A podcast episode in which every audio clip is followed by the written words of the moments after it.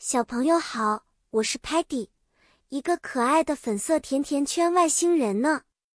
我对世界上的一切都充满了好奇心，尤其对各种各样的食物非常感兴趣。今天我们就来聊聊地球上的各种面条吧。今天我们要探索不同种类的面条，它们不仅形状各异，而且味道也非常美味哦。面条 （noodles） 是很多国家的传统食物，在中国有很多种类的面条，比如拉面。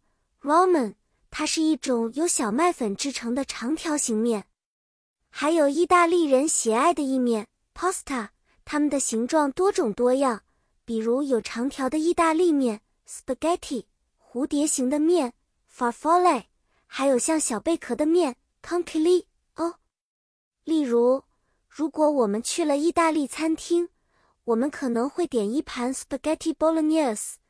记得 spaghetti 就是意大利的长条面哦。如果我们在中国，可以去尝尝 ramen，也就是拉面。